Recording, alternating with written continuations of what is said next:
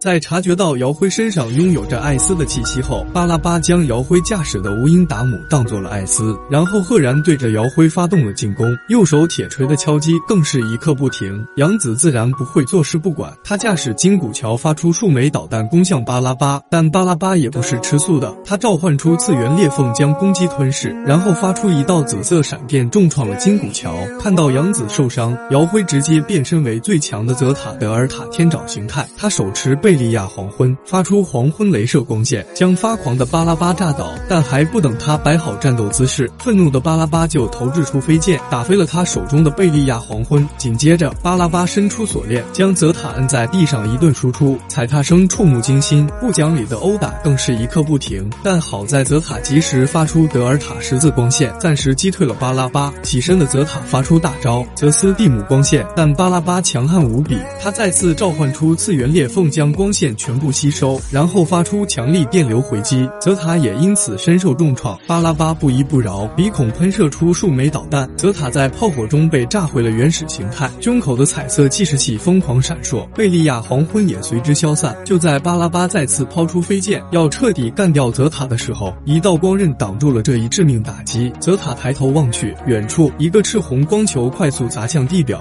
扬起大量烟尘。